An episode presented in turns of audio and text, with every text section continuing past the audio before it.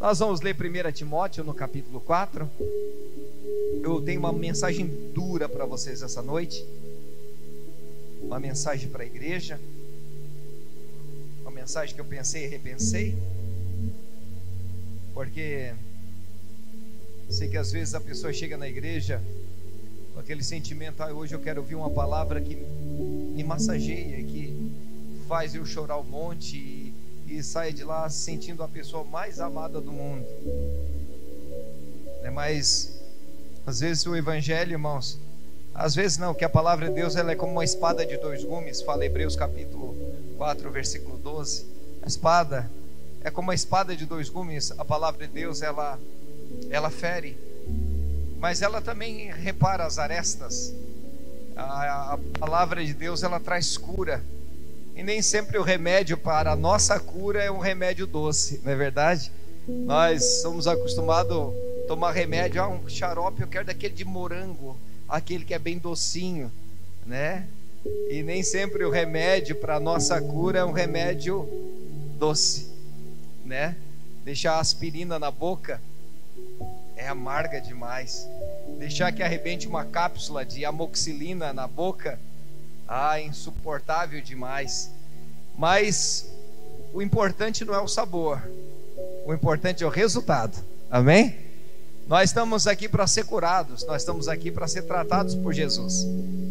E não importa que doa, é isso que nós temos que falar para Jesus: não importa que venha me doer, o importante é que eu seja curado. Amém? Louvado seja o nome de Jesus. Nós vamos ler 1 Timóteo capítulo 4. Irmãos, essa mensagem que eu trago hoje é uma mensagem sobre a eminência do tempo que nós estamos vivendo. Nós estamos vivendo o último tempo da igreja na terra. Amém? Nós estamos vivendo o último tempo da, igre da igreja do Senhor Jesus na terra. Ainda nós temos, eu quero dizer para vocês que hoje, segundo a corte judicial que nós temos no Brasil, nós não temos mais liberdade de expressão não existe mais. Pastor, mas a Constituição diz. Mas quem julga a Constituição não entende isso. Então a nossa Suprema Corte, ela diz que você não tem mais liberdade de expressão. Você não tem mais liberdade de culto. Você não tem mais liberdade de opinião. Hoje nós temos deputados presos. Nós temos repórteres presos. Nós temos é, a mídia calada. Nós temos blogs cerceados, nós temos a internet censurada, nós não vivemos mais numa democracia. Nós vivemos, aproveitamos a falar aqui, né, enquanto nos resta tempo, porque vão ter que nos calar, amém? Vão ter que nos calar. Dia 7 de setembro, irmãos, nós vamos para a rua, porque dia 7 de setembro é o dia da nossa independência. E a igreja brasileira, dia 7 de setembro, vai para a rua. Dia 7 de setembro, eu vou marchar na Avenida Centenário pela minha independência. E qual, pastor? A independência de eu poder cultuar o meu Deus, de eu falar o que eu penso, né? A independência de eu poder criticar os políticos sem ser censurado por isso, sabe? Independência de eu ser um brasileiro a independência de eu poder exercer a minha fé, de eu poder pregar sobre a palavra de Deus, de eu poder dizer que pecado é pecado, sem ter alguém aqui, uma polícia me prendendo no final do culto. Irmãos, isso é a independência que nós conquistamos, as duras penas, e nós não vamos perder essa independência, amém? Nós não vamos perder, nós vamos reconquistá-la. É por isso que dia 7 a igreja brasileira, a igreja evangélica brasileira, porque a CNBB não vai para a rua, é a igreja evangélica brasileira. A igreja evangélica brasileira vai para a rua, porque hoje, irmãos, o que sustenta ainda a nossa democracia, glória a Deus, é a igreja evangélica brasileira. Isso é maravilhoso, irmãos. É por isso que tem tanta gente com raiva de nós. É por isso que tem tanta gente, irmãos, querendo fechar as nossas portas, porque a igreja brasileira é o sustentáculo ainda da nossa liberdade de expressão. ou, pela, ou pelo menos pela liberdade que nós estamos vivendo ainda. Né? Mas, irmãos, mas o que está programado para vir, virá. Pode demorar um pouquinho mais, pode demorar um pouquinho menos, mas o que está destinado para a igreja virá. E a igreja, irmãos, eu já falei para os irmãos que eu não tenho medo da perseguição, eu tenho medo, irmãos, do inferno, amém? Eu tenho medo, irmãos, de não ser reconhecido por Jesus, eu tenho medo da, da, da frieza espiritual. Eu tenho medo, irmãos, de eu ser, de eu adormecer por dentro, de eu não ter mais sensibilidade para as coisas de Deus. Isso eu tenho medo, né? Mas eu sei, irmãos, que no final das contas, a vinda de Jesus ela será precedida por vários aspectos que nós vamos estar lendo aqui rapidinho. Aqui, 4:1. 1 Timóteo 4, versículo 1. O Espírito afirma claramente que nos últimos tempos alguns se desviarão da fé, dando ouvidos a espíritos enganadores e a ensinamentos de demônios. Alguns se desviarão da fé, dando ouvidos a espíritos enganadores e a ensinamentos de demônios, e que vêm de indivíduos hipócritas e mentirosos, cuja sua consciência está morta. Irmãos, está falando aqui de gente que prega a palavra no qual tem a sua consciência morta, no qual é um hipócrita ou um mentiroso com relação às coisas de Deus. Tais pessoas afirmam que é errado se casar, proíbem que, que se comam certos alimentos que Deus criou para serem recebidos com ações de graças, pelos que são fiéis e conhecedores da verdade, porque tudo que Deus fez é bom, não devemos rejeitar nada, mas tudo mas a tudo receber com ações de graças, pois sabemos que se tornar aceitável pela palavra de Deus e pela oração. 6. Se você explicar essas coisas aos irmãos, será um bom servo de Cristo Jesus, nutrido pela mensagem da fé e pelo bom ensino que tem seguido. Não perca tempo discutindo mitos profanos e crendices absurdas.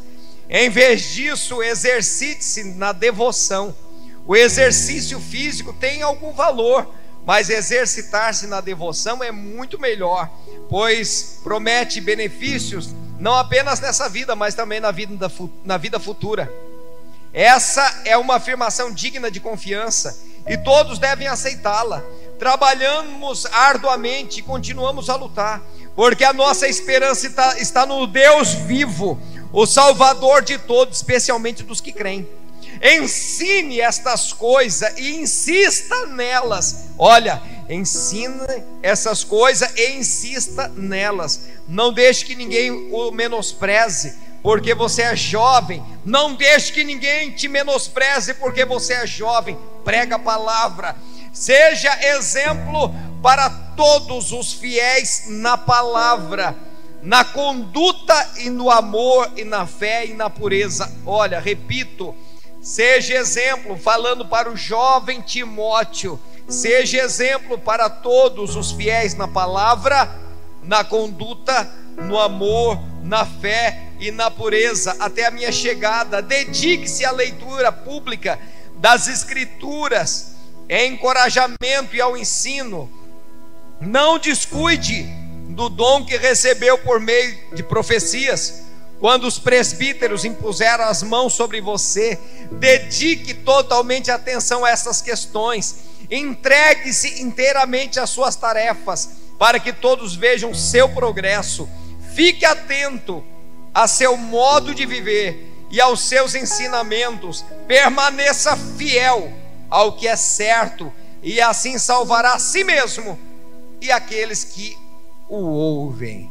Amém? Não basta a gente pregar para tentar salvar os outros e acabar sendo reprovado, né? Até mesmo por aquilo que nós pregamos. Porque a palavra de Deus, ela não só condena aquele que ouve, mas aquele que prega. Amém? Porque a palavra de Deus, como falei, é uma espada de dois gumes.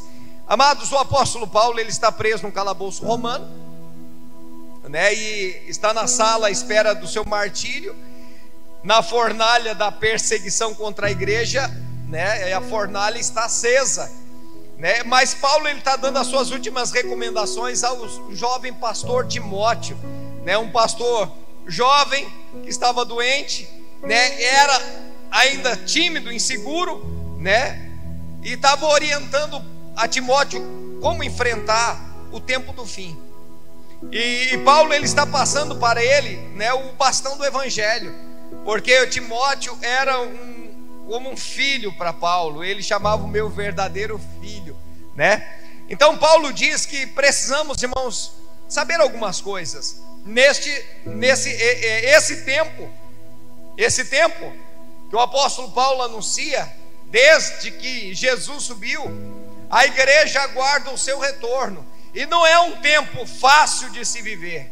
Não é um tempo fácil, porque como já falei, irmãos, quando a igreja ela é perseguida de morte, as pessoas ela se ela recobra a sua vida de oração. Quando a igreja está sendo perseguida, nós oramos mais, nós buscamos mais. O problema é quando nós estamos vivendo nessa falsa paz, né? nessa falsa, né? nesse tempo de aceitação tão grande, onde é, vamos dizer assim, é moda ser evangélico, é moda frequentar a igreja, e esse, esse tempo é um tempo verdadeiramente perigoso. Esses dias, irmãos, são dias que são perigosos, são dias furiosos, são dias violentos. E é interessante essa palavra que no original é a mesma palavra que foi usada para aquele Marcos capítulo 5, quando falava do gadareno, que era uma pessoa endemoniada, que era furiosa e violenta, é a mesma palavra que usa para esse tempo. Só para você entender, irmãos, que o tempo que nós vivemos é tão perigoso quanto aquela legião de demônios que possuía aquele homem, né, que possuía o seu corpo. Mas amados, que o caos da sociedade é o resultado daquilo que os homens são, isso nós já sabemos, né? Porque na realidade o homem é, irmãos, fruto daquilo que das suas semeaduras. Nós colhemos aquilo que nós plantamos.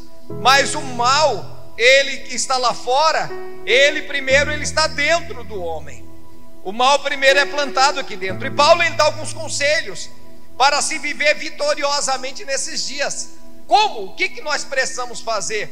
Precisamos fugir do espírito que marca o fim dos tempos. O mundo ele está arruinado porque os homens estão invertendo os valores de Deus.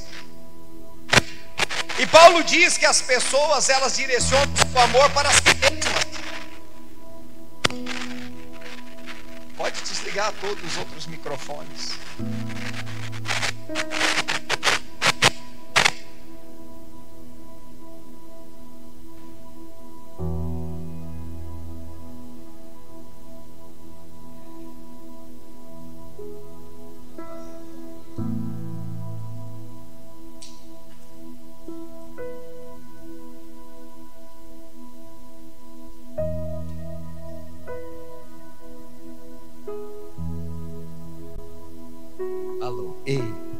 Isso, tá bom. Irmãos, então Paulo ele diz que as pessoas elas direcionam o seu amor para si mesma. Ou seja, a Bíblia fala que no final dos tempos os homens seriam amantes de quem? De si mesmos, né?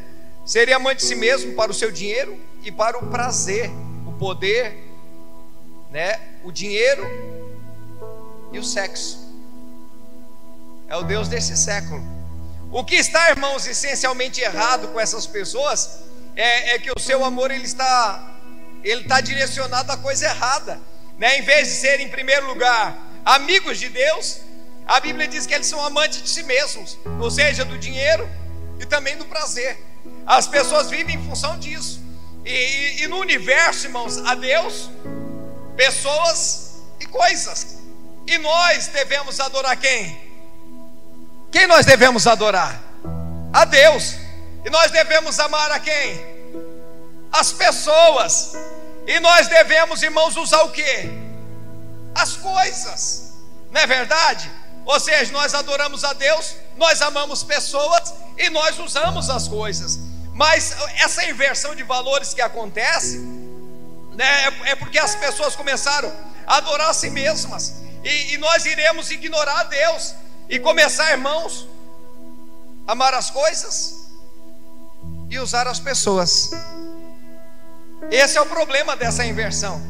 E, esse é o triste diagnóstico que essa nossa sociedade ela está passando, né? As pessoas estão sendo usadas, as pessoas são amantes de si mesmos, ou seja, elas são egoístas, as pessoas são narcisistas. Né? O Narciso, a fábula do Narciso é aquele que se apaixonou pela sua própria imagem diante do espelho.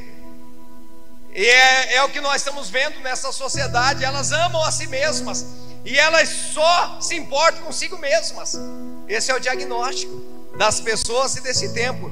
E com isso, irmãos, a família está se arrebentando. Os casais não sabem mais como enfrentar as crises. É, as pessoas estão fugindo do casamento, irmãos, pelas por, pela porta do fundo do divórcio, que é uma alternativa que foi criada. Vocês sabiam que 50% dos casamentos acabam? 50% dos casamentos eles estão se acabando. E nos últimos seis anos, o índice de divórcio, irmãos, ele é, na terceira idade, ele cresceu para 51%. Índice de divórcio na terceira idade. 75% dos homens e 63% das mulheres cometem deslizes na sua fidelidade conjugal.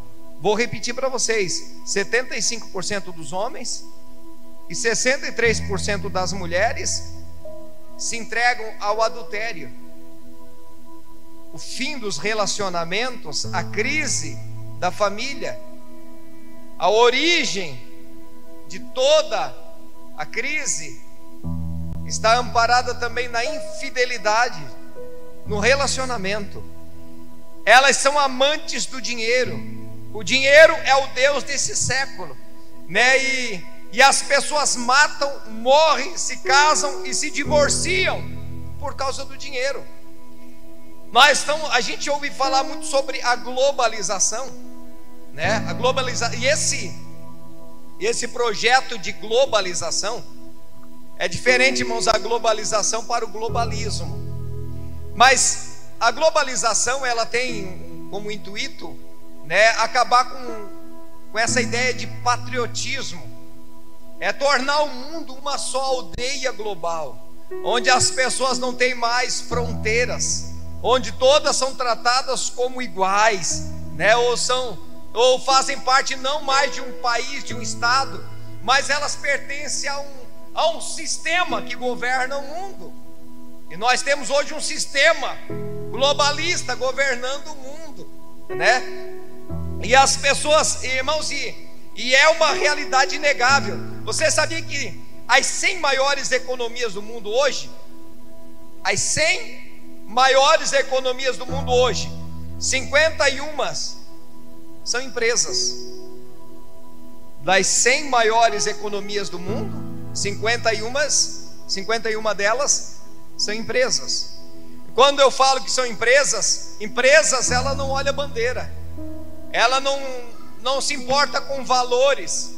As empresas, essas metacapitalistas, esses homens, eles não se importam com a tua crença, com teus valores, com a tua família, eles tem interesse no lucro. É por isso que essas empresas elas trabalham, 51% é a maioria da economia mundial. Ela trabalha para destruir o patriotismo ou destruir tudo aquilo que divide pessoas, crenças, ou seja, matar os teus valores. Você sabia que a família é a última instância o ser humano, ele, ele, tem, ele é ensinado, ele é formado no seu conceito de pessoas na família.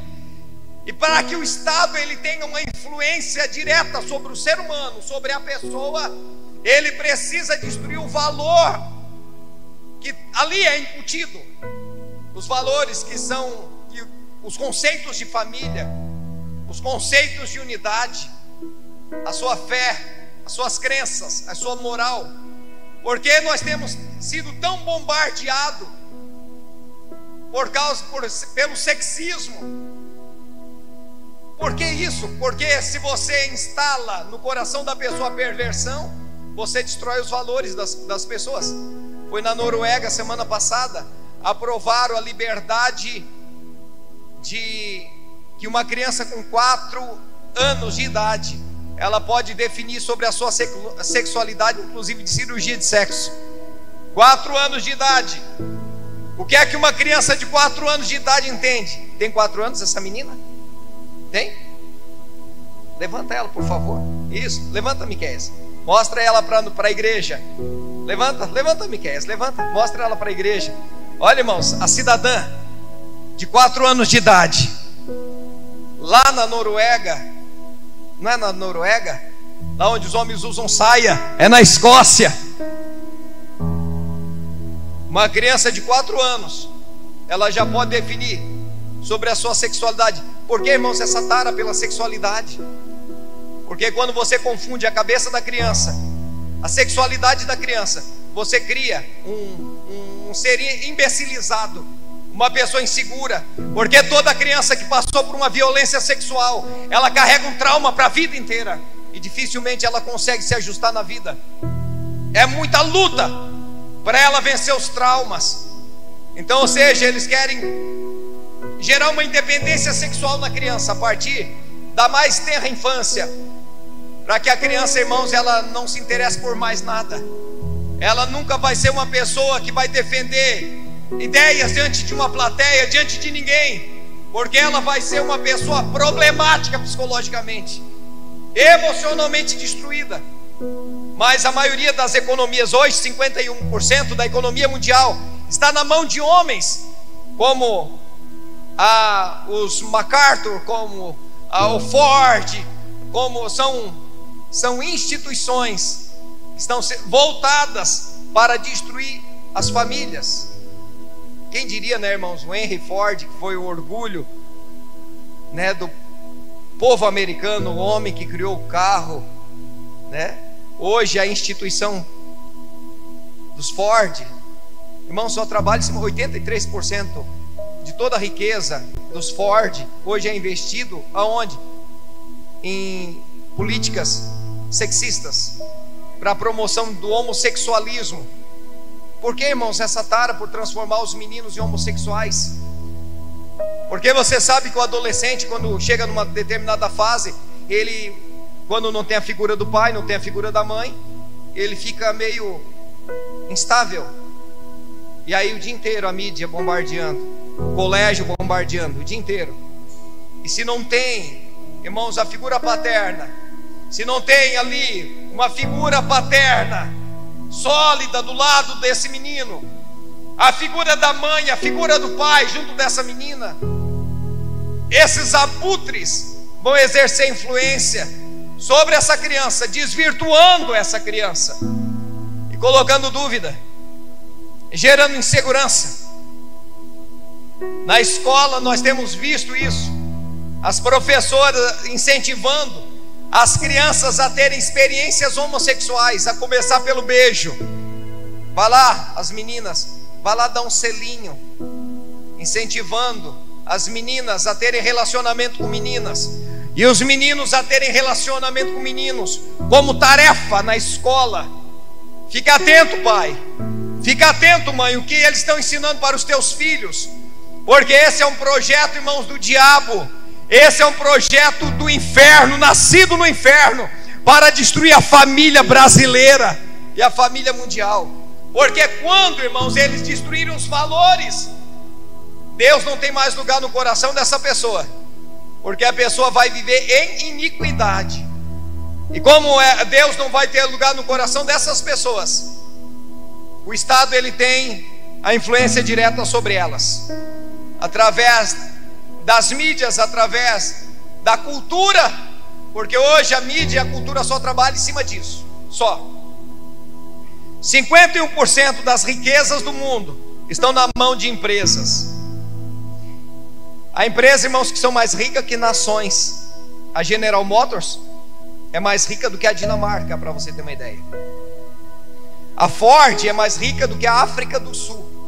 E a África do Sul, a economia da África do Sul é parecida com a nossa. A Toyota é mais rica que a Noruega. O Walmart é mais rico do que 161 países do mundo. Walmart. 50% das riquezas do mundo estão, estão nas mãos de 461 pessoas. Vou repetir: 50% da riqueza do mundo está nas mãos de 461 pessoas. Bill Gates, só para você ter uma, uma noção, ele tem uma renda líquida de 400 milhões por semana. Semana, foi lá, gastei 400 milhões de férias, para ele não é nada. Então, o mercado globalizado ele exige cada vez mais tempo do trabalhador também, né? Para que ele consuma cada vez mais, para fazer a ciranda do consumo ela girar. Irmãos, há, há 30 anos atrás, 70% das famílias só trabalhava uma pessoa para o sustento da casa. Só há 30 anos atrás. E quantos filhos se tinha 30 anos atrás? Quem é que é de família de 10 filhos? Levanta a mão. Ó, tem uma lá, tá, tem lá. É.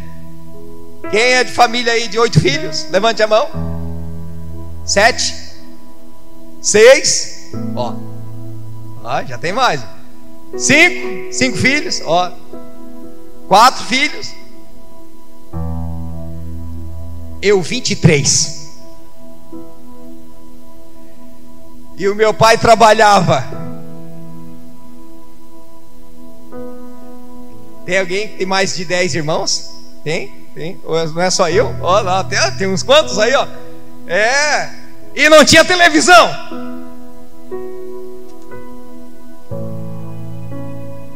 E sabe, irmãos? E um só trabalhava. Hoje, mais de 70% das famílias precisam de duas rendas, de duas pessoas trabalhando para manter o mesmo padrão. E você sabe que nós temos bem menos filhos. E o pai e a mãe têm que trabalhar porque não consegue manter o padrão, porque o, a mão de obra ela, né? Ou seja, nós não, já não vivemos, não é mais em função do alimento e da roupa como era antigamente. Hoje nós temos projetos muito, muito mais audaciosos, planos muito maior. Então, o poder econômico, irmãos, ele está concentrado na mão de poucos e a base da, dessa pirâmide está ficando cada vez mais larga. Há 30 anos, o comércio da agroindústria cafeeira, por exemplo, movia 20 bilhões e 9% desse montante ele ficava com o produtor.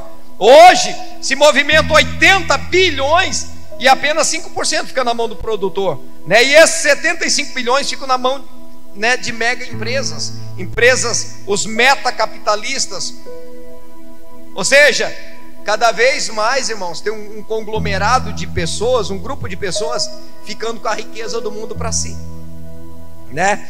Então, o luxo de ontem são as necessidades de hoje. Antes, uma criança, é, é, ela, antes de uma criança entrar na escola, ela já foi exposta, sabe, a mais de 30 mil anúncios. 30 mil anúncios antes de ela entrar na escola. É normal. Eu lembro que a minha, a minha menina tinha oito meses e já queria escolher o tênis. Oito, não sabia nem falar, mas já queria escolher o tênis. Por que isso, irmãos? Porque desde muito cedo, essas crianças estão na frente da televisão, na frente dos eletrônicos, se alimentando daquilo ali antes mesmo de saber falar estão sendo expostas a mais de 30 mil anúncios, e as coisas estão tomando lugar das pessoas. Os casais não têm mais tempo, os pais não têm mais tempo para os filhos, e os crentes não têm mais tempo para Deus. O, o, irmãos, o urgente está tomando o lugar do importante. O urgente está tomando o lugar do importante. É, exemplo, grandes empresários que construíram impérios financeiros e perderam filhos Quantas pessoas, né, que por causa da, da sua conquista, da sua conquista financeira, acabou perdendo a família. E nós sempre falamos que não se compra o amor do filho com presente, o filho quer presença, amém? Né? E, e, a Bíblia fala então que essas pessoas seriam amantes de si mesmas, amantes dos prazeres e não amantes de Deus. A Bíblia fala, irmãos, que o lazer, a diversão, o culto ao corpo, o culto ao estômago ou ao ventre. E quando fala de ventre, a Bíblia diz que o Deus deles é o ventre, disse o apóstolo Paulo. Quando fala do ventre, não está falando só de comida, é tudo aquilo, toda essa região que gera prazer. As pessoas vivem em torno disso, né? A televisão, o cinema, o futebol, os salões de jogos, jogo de internet estão ocupando a mente dos crentes. Os nossos adolescentes estão desperdiçando tempo em jogos banais de internet. Os nossos juniores estão consumindo horas preciosas, né, em entretenimento, né? Quanto não, né? Estão aí viciados em lan house, viciados em jogos, né? As crianças hoje passam em torno de 25 horas por semana na frente da televisão. Em contrapartida, tem uma hora ou uma hora e meia para estudar a Bíblia, para vir na igreja. E muitos pais ainda deixam o filho em casa, porque o filho não tem paciência de ficar na igreja. Porque a televisão ela é interativa, o jogo, é, o jogo ela é interativo. A pessoa ela, ela acaba é a mudança de tela, né? São várias câmeras, várias câmeras, e a tela vai trocando o tempo todo, o tempo todo, o tempo todo. E a tua mente ela vai ficando, é, ela, ela captura a tua mente. E a pessoa não consegue fazer outra coisa a não ser ficar na frente da televisão. Muitos estão faltando aula, muitos estão com rendimento escolar caindo, né? Tornando-se ao mesmo tempo rebeldes, endurecendo seu coração com relação as coisas de Deus e também o relacionamento com os pais. Isso é fruto, né, dos eletrônicos também. E os nossos juniores, adolescentes, até os jovens estão jogando mais, jogando o seu tempo precioso no esgoto. Porque, irmãos, nós ouvimos falar que tempo é dinheiro. E quando nós estamos jogando o nosso tempo fora, diante dos eletrônicos, nós estamos queimando dinheiro, porque nós não estamos produzindo nada. Pelo contrário, nós estamos alimentando uma cadeia de consumo. Porque você fica na frente da televisão, você vai sentir necessidade de coisas que você não tinha. Você fica no teu celular ali, você vai gerar várias necessidades que você não tinha. Porque é isso que a internet faz. É, são, é isso que a, que, a, que a propaganda faz. A mulher está lá com o armário cheio de roupa. E chega no dia de vir na igreja, ela olha o roupeiro e ela diz: Eu não tenho roupa. Fala para o marido. Está lá, parece uma centopeia, um monte de sapato. Mas chega lá, abre o armário e diz: Eu não tenho sapato para ir na igreja. Porque ela está alimentando o seu coração com uma necessidade que ela não tem. Porque quando ela não tem aquele sapato que ela colocou lá no seu imaginário, nas suas necessidades, nas suas prioridades, é como se ela estivesse andando descalça. É como se estivesse andando desnudo, porque não tem aquela roupa, porque não está usando aquela grife. O mundo está arruinado, porque a espiritualidade está divorciada da vida, forma sem poder exterior sem interior, palavra sem vida, fé sem obras, todos os problemas relatados acima. Não estão apenas, irmãos, descrevendo o mundo ímpio, mas as pessoas religiosas. São pessoas dentro da igreja, pessoas que frequentam igrejas, mas não mudam de vida. A igreja evangélica brasileira cresce em números, mas não cresce em compromisso nós, eu digo, irmãos, que nós estamos vivendo um tempo de igrejas cheias de gente vazia. Nunca se viu as igrejas tão cheias de gente, mas nunca se viu também um tempo de gente tão vazia como nenhum outro tempo na história. Porque as pessoas têm carisma, mas não têm caráter. Tem número, mas não tem vida. Tem iniquidade associada a ajuntamento solene as pessoas entram para a igreja, mas, mas não muda o caráter.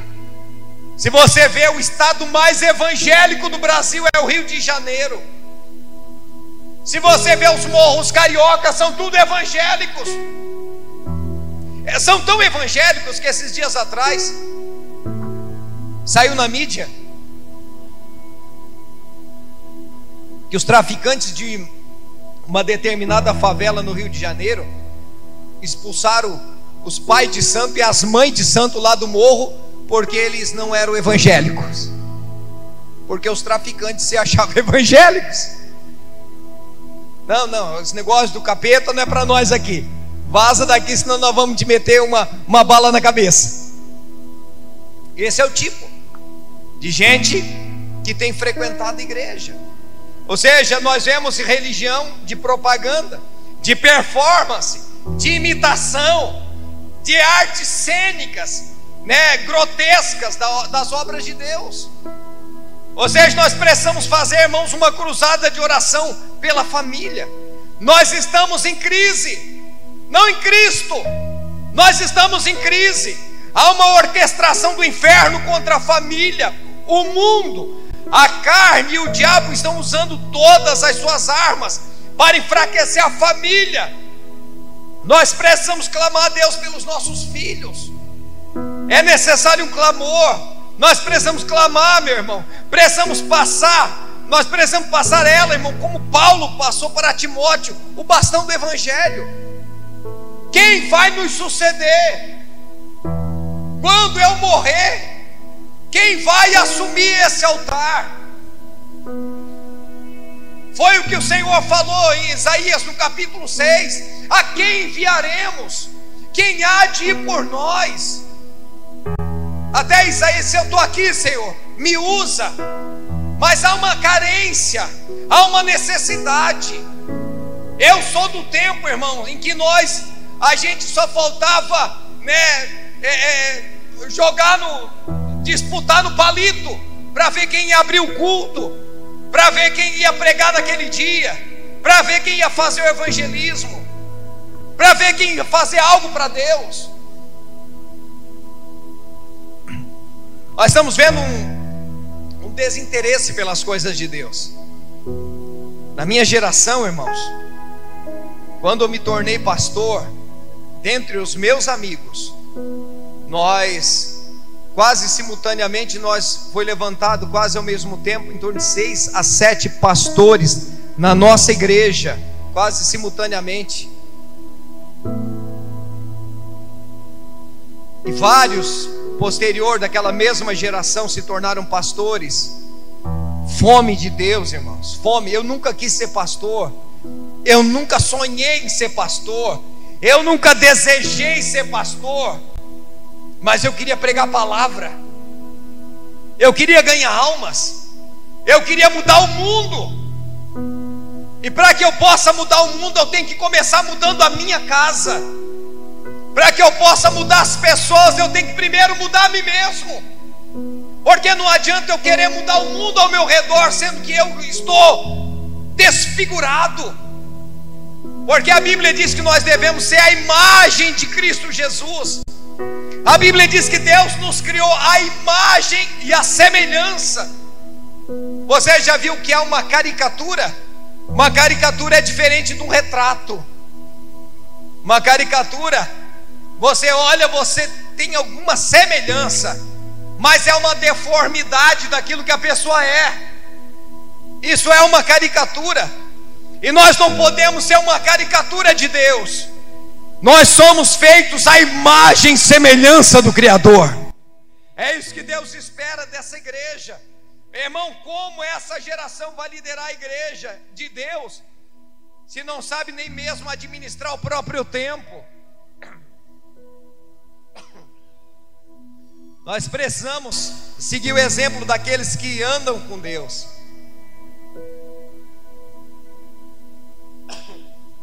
Sabe? Timóteo ele estava rodeado pelos falsos mestres. E Paulo advertiu ele. Paulo advertiu para ele tomar cuidado com os falsos mestres, com aqueles que pregavam doutrinas de demônios. Ele estava falando de gente que estava dentro da igreja. Então Paulo ele ele alertou a Timóteo. Por isso ele devia seguir o exemplo fiel de Paulo. Seja meus imitadores, assim como eu sou de Cristo Jesus, dizia Paulo. Imitem a mim. Ele tinha que mirar, irmãos, no modelo. E nós precisamos de líderes que sirvam de modelo para os mais jovens.